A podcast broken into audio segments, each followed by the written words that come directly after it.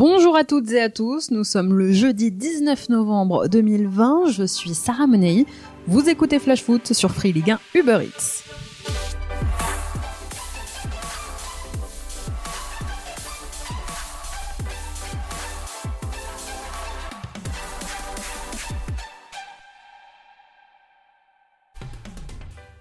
Ça y est, on connaît enfin les trois adversaires des Bleus pour le Final Four de Ligue des Nations qui se tiendra en octobre prochain. Hier soir, c'est la Belgique et l'Italie qui se sont qualifiés. La Belgique de Jason Denayer et du Rémois Thomas Fouquet ont remporté la finale de leur groupe contre le Danemark en s'imposant 4 buts à 2. Au même moment, c'est l'Italie qui faisait le job en s'imposant 2-0 contre la Bosnie-Herzégovine. La squadra Azzurra termine un point devant les Pays-Bas de Memphis de Paille. La veille, c'était l'Espagne qui avait écrasé l'Allemagne et validé son billet pour le Final Four. Ils ne sont donc plus que quatre à pouvoir succéder au Portugal, un très très beau dernier carré. Le tirage au sort du Final Four se déroulera le 3 décembre prochain. En attendant, la Ligue 1 reprend dès demain avec la 11e journée. Tous les joueurs partis en sélection sont attendus dans leurs clubs respectifs dès aujourd'hui. Et nous, bah, c'est parti pour notre tour des clubs.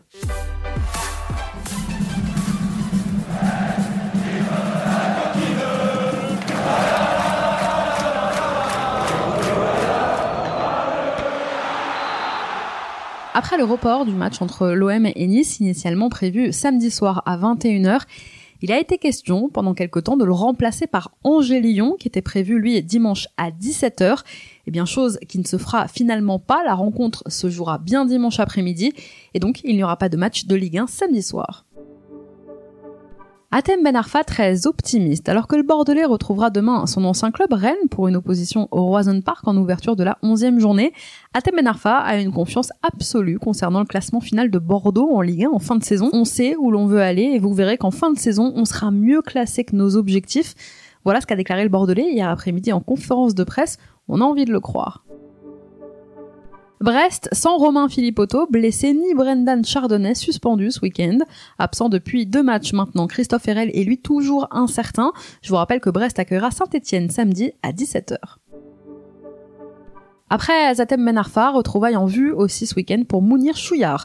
Formé à la Gaillette, le jeune attaquant dijonnais va retrouver les Lensois dimanche 15h alors que le DFCO accueille le RC Lens. Souvenez-vous, il avait quitté le nord de la France pour la Bourgogne il y a un an à peine. À Lille, Renato Sanchez et Chelik absents ce week-end contre l'Orient. Forfait contre les Bleus samedi dernier, Sanchez souffre d'une blessure musculaire derrière la cuisse. Le latéral Chelik, sorti lui à l'heure de jeu lors de la victoire de la Turquie contre la Russie dimanche dernier, souffre eh bien d'une cheville et il pourrait être absent plusieurs semaines. Les Lillois seront donc très diminués puisqu'ils devront faire en plus sans José Fonte, sans Reynildo ni Bourak Elmaz, tous les trois suspendus pour une accumulation de cartons jaunes. Je vous parlais hier du jeune Loris Mouyukolo, et eh bien il semblerait que ce soit la saison des signatures. Alors, en puisqu'un autre jeune vient de signer son premier contrat pro, il s'agit de Redouane Bourles, 17 ans, qui évolue lui aussi avec l'équipe réserve des Merlus en National 2. Il est au club depuis l'âge de 11 ans. On continue notre tour des clubs dans un instant, mais avant ça, c'est l'heure de notre déclat du jour. Elle est signée Christophe Galtier. C'est mon cœur qui parle. Et vous avez un chef d'espoir qui fut notre retenue.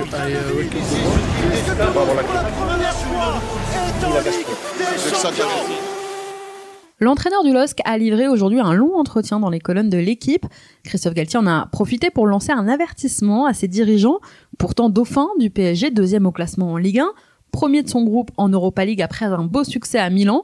Le coach lillois, qui dégage l'impression d'une certaine sérénité, est inquiet on peut basculer du mauvais côté. Voilà ce qu'a déclaré le coach des Dogs ce matin. Les Dogs qui font donc un bon début de saison, on l'a vu. Alors pourquoi une telle inquiétude? Eh bien Christophe Galtier craint que l'absence de Luis Campos, fondamental dans la structure du projet lillois, ne se retourne finalement contre le club. Le départ du conseiller du président et du directeur sportif du LOSC est très redouté. Toujours dans cet entretien, Christophe Galtier a précisé qu'il n'avait plus de nouvelles de Campos depuis le 20 août dernier. Effectivement, ça commence à faire long. Allez, on reprend notre tour des clubs, on part à Lyon. Arrivé à l'OL il y a 5 ans maintenant, Maxwell Cornet était au départ ailier sous les ordres de Bruno Genesio, souvenez-vous. Et avec Rudy Garcia, eh bien, le joueur a reculé de deux crans sur le terrain pour être repositionné couloir gauche. Souvent décrié, Maxwell Cornet, eh bien, il n'est pas en réussite, il faut le dire, par rapport au pourcentage de centres, par exemple. Une statistique est tombée hier. Le Lyonnais détient le pire ratio de centres réussis en Ligue 1 depuis le début de saison. 7,9% seulement de centres réussis, c'est 3 sur les 38 qu'il a tentés. En fin de contrat, à l'issue de la saison, Florian Thauvin n'a toujours pas trouvé d'accord avec l'Olympique de Marseille au sujet d'une prolongation. Dès son arrivée, le directeur sportif marseillais Pablo Longoria avait dit cet été qu'il ferait de ce dossier une priorité. Mais pour l'instant, eh bien, le club n'est pas parvenu à trouver un accord avec le joueur et son agent. C'est pourtant le meilleur buteur de l'OM. Eh bien, pour l'instant, d'après la presse espagnole aujourd'hui, c'est le FC Séville qui compte bien profiter de la situation et de ce flou pour attirer Tovin dans ses filets dès l'été prochain. Belle revalorisation salariale à la clé et catastrophe pour l'OM si Tovin partait libre en fin de saison incroyable histoire à Montpellier où un fake, un faux profil, se fait passer sur les réseaux sociaux pour un joueur japonais du MHSC avec donc euh, un faux profil de fausse photo. Le joueur, qui aurait 19 ans dans son imagination, s'est d'abord fait passer pour un membre des U19 Payadins avant de poster des photos du groupe pro. Et tout ça, eh bien, ça marche puisque depuis plus d'un an, il avait accumulé 7000 followers sur les réseaux sociaux. Son nom, Tsubasa, ça s'invente pas.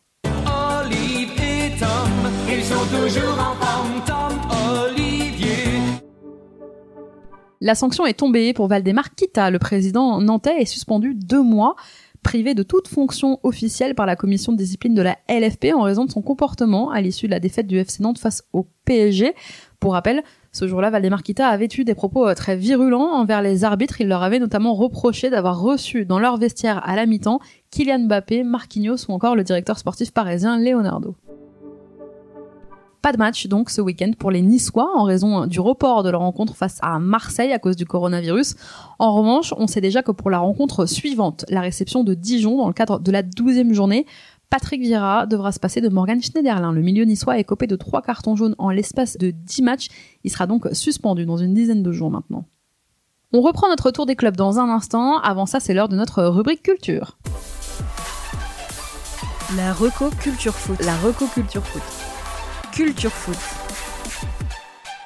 Chaque semaine, dans Flash Foot, on vous donne nos conseils sur toutes les nouvelles sorties, documentaires, bouquins, films autour du foot. Et cette semaine, c'est un jeu dont on va parler. Attention, Addiction, c'est l'une des principales attractions sportives de la saison virtuelle. Le jeu dans lequel vous pouvez vous prendre pour Mourinho ou Guardiola. L'édition 2021 de Football Manager sortira officiellement mardi prochain. Pour la version Xbox, il faudra patienter jusqu'au 1er décembre. Pour en parler, je suis avec un ambassadeur d'FM France, Olivier, alias Gourou FM sur les réseaux sociaux. Bonjour Olivier. Et bonjour, comment va? Ça va très bien, merci et toi? Eh bien écoute, Alors la version bêta du jeu est déjà disponible, est-ce que t'es branché là devant FM euh, Pas encore, mais on va pas tarder à le lancer. Olivier, quel est le principal changement par rapport à l'édition précédente? Euh, on a notamment en grosse nouveauté le, le changement, le retravail des interactions, que ce soit avec les joueurs directement ou avec la presse. Où maintenant on a installé un système de gestuelle pour pouvoir euh, communiquer plus facilement et avoir une meilleure immersion de la part du joueur. Ou par exemple, avant euh, chaque phrase, on peut déterminer la gestuelle de notre entraîneur. Donc est-ce qu'on tape du poing sur la table en conférence de presse avant de répondre à un journaliste, ou alors est-ce qu'on fait un oui de la tête, un hochement non, est-ce qu'on sourit, est-ce qu'on fait un petit check avec notre joueur? Parce que si on est très mécontent dans le vestiaire à la mi-temps, on balance une bouteille d'eau à travers le vestiaire. Donc tout un tas d'éléments euh, très sympas. Donc dans la gestuelle, on l'a compris, une meilleure interaction dans les conférences de presse, mais aussi quand le coach que tu es reçoit un joueur dans son bureau. Le développement de cette gestuelle améliore finalement le relationnel. C'est ça, exactement. Et du coup, en fonction de, cette gestuelle, on n'a pas spécialement les mêmes réponses disponibles, logiquement. Et euh, en fonction du coup du, body language, on va dire, qu'on va transmettre, les, réactions vont être euh, très différentes.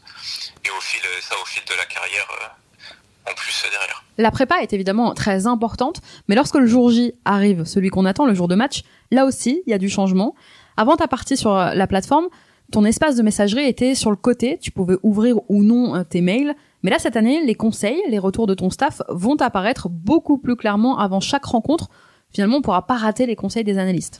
Exact. Donc euh, ouais, donc maintenant c'est une page euh, qui apparaît euh, avant le match qu'on ne peut pas, on peut ignorer, mais la page apparaîtra toujours. Que avant c'était juste un message qu'on passait dans, dans, la liste. Donc ouais, là on a le retour total du staff avant le match sur leurs suggestions Donc peut-être que par rapport à l'adversaire euh, particulier de ce jour-là et leur manière de jouer qui a été vue par euh, les analystes, ils vont nous conseiller de changer le schéma ou alors euh, peut-être prendre une approche un peu plus défensive ou plus offensive, etc. Et ainsi nous indiquer parfois ben, tel ou tel joueur il n'est pas en forme ou alors il n'est pas adapté à ce qu'on va vouloir faire pour cet adversaire, etc. Et après, ouais, donc ça c'est ce qui est en, en amont euh, le jour du match. Il y a le match en lui-même qui a beaucoup changé aussi, avec le, moteur de match qui a été euh, complètement, euh, complètement remis à neuf, au grand plaisir de la majorité des joueurs pour, le, pour le moment, qui est le- le- les meilleurs retours qu'on a pour une, pour une bêta. Ça c'est très très positif. Et euh, pendant le match, on a accès à la mi-temps et à la fin du match à bien plus de stats avec les, les analystes euh, de données, notamment les expected goals, donc les XG, qui font leur euh, apparition dans le jeu cette année. Ah, stat tellement à la mode. Ouais, exactement. Et en plus, Football Manager, qui est un jeu très orienté sur euh, les stats, etc., c'est c'est la suite logique de l'avoir euh, de l'avoir dedans. Mais tu trouves que ça apporte vraiment, toi, quelque chose, les, les XG Ah, en fait, ça peut, ça permet aux, aux joueurs parce qu'on voit pas, enfin, très peu de joueurs euh, mettent le regardent le match en, en complet. On regarde juste euh, certains temps forts, etc. Donc parfois, on se fait pas, on se fait pas nécessairement une, une réelle idée de la physionomie du match dans son ensemble. Donc avoir à tout moment euh, les XG disponibles permet de voir bah, quel effectif, quelle équipe a eu les occasions les plus dangereuses au final et d'avoir une vraie, une vraie donnée et un vrai avis euh, objectif là-dessus. Même si euh, bah, naturellement ça reste, ça reste qu'une donnée et ça peut être, tout peut être parfait, perfectible, etc. Olivier, tu as parlé de l'avant-match, de la mi-temps. Il y a les causeries qui sont très importantes. Qu'est-ce qui a changé dans le jeu à ce niveau-là? Dans les causeries, bah, y a la, c'est inclus entre guillemets dans les dans les interactions, euh, avec justement bah, toute la gestuelle qui change et maintenant il y a beaucoup plus d'options euh, vis-à-vis de ça. On peut, euh, il y a les causeries en match ou sur le banc de touche, bah, on peut toujours encore encourager nos joueurs à tout moment, de manière individuelle ou globale, à la même manière qu'un coach le fait chaque week-end sur son banc de touche. Et après, il y a beaucoup de, de gestion du joueur en, en individuel pendant le match, mais aussi en dehors entre les matchs, où euh, bah, on peut réagir à chaque, euh, après chaque entraînement sur bah, est-ce que lui s'est bien entraîné, est-ce que lui s'est pas bien entraîné, lui faire savoir, essayer d'améliorer tout ça ou non. Alors pour toi, quel est le gros atout de la nouvelle version par rapport à la précédente? Euh, moi, j'ai beaucoup aimé le, ce qui a été approfondi dans les, les stats d'une manière générale. On a notamment euh, les rapports d'après-match, donc qui sont pas exactement inclus dans le jour de match parce que ça arrive un ou deux jours après, le temps que l'analyste euh, processe tout ça. Mais on a des, du coup des stats très détaillées maintenant, euh, avant et après chaque match, sur la rencontre qu'on a eue, sur l'adversaire, comment notre équipe se situe par rapport aux clubs de la division. Par exemple, on a des tableaux qui précisent le nombre de frappes, euh, le nombre de tirs qu'ont fait chaque effectif jusqu'à présent et le taux de conversion qu'ils ont. Donc on peut savoir exactement où on se place dans l'efficacité offensive et de même manière pour l'efficacité défensive après. Avec des, graphiques, euh, à la même manière qu'on a des petits graphiques qui analysent les attributs de nos joueurs euh, sur leur page de leur profil. Maintenant on a ce même genre de graphique mais pour les stats du club. Donc euh, combien on a fait de frappes par rapport à la moyenne de la, de la division, le nombre de passes réussies, la possession moyenne, enfin tout un tas de choses comme ça qui sont accessibles en un coup d'œil avec ces, ces messages-là qui sont très très agréables hein, pour un féru tactique comme moi. Quel est le plus gros défi, le plus gros challenge à relever pour toi dans FM Ben, le plus gros challenge, après on peut toujours dire que euh, on a toujours un gros challenge de prendre le club dans les plus basses divisions possibles et de réussir à le refaire monter euh, le plus rapidement possible jusqu'en haut et jusqu'à la, la gloire européenne. Euh, maintenant après là où c'est intéressant c'est que on peut demander à 50 joueurs différents leur manière de jouer au jeu et ce qu'ils aiment dedans et on peut avoir tout autant de réponses. Il y a énormément de joueurs qui vont prendre un plaisir particulier à juste prendre la meilleure équipe possible pour pouvoir avoir le gros budget, faire leur dream team, etc. Il y en a, ils veulent juste passer euh, 50 ans dans leur club de cœur pour avoir la dynastie à leur nom, etc.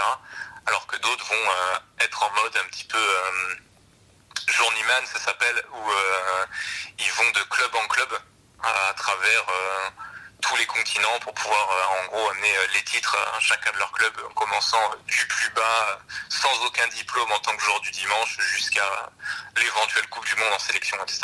Et toi tu prends quelle équipe pour jouer? Moi je prends Monaco. Tout le temps Monaco? Euh, au, moins, au moins une fois par an. Après, ça dépend parce que j'aime beaucoup faire des parties en, réseau. Et donc à ce moment-là, donc avec d'autres joueurs.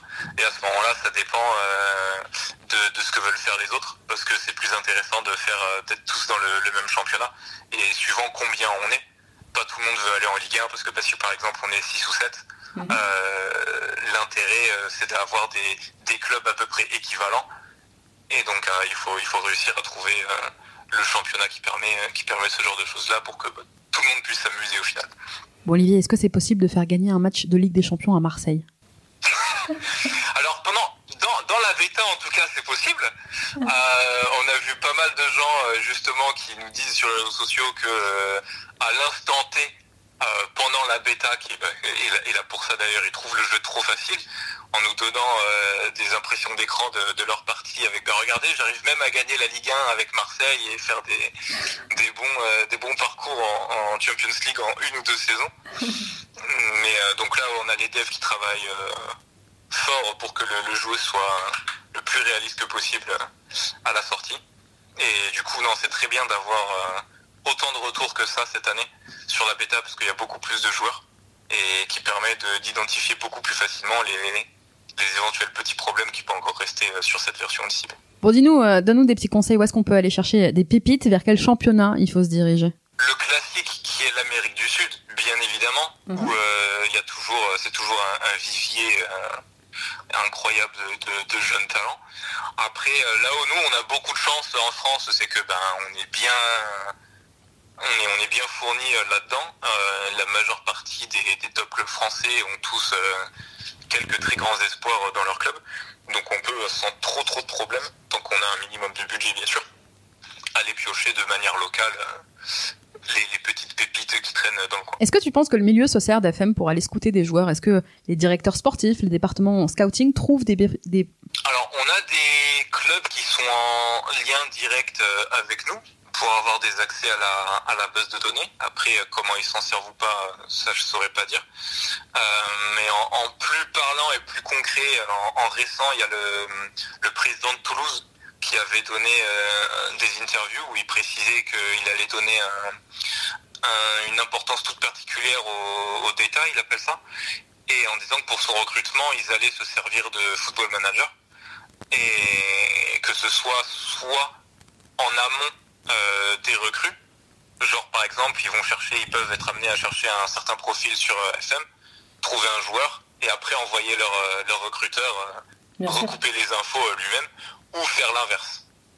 avoir leur recruteur qui leur dise ah lui il est pas mal etc et du coup aller voir si dans Football Manager c'est à peu près le même le même topo si ça confirme le pressenti et, faire des moves là-dessus donc si on se fie à ça, il y a très clairement euh, des clubs, euh, des clubs qui s'en servent.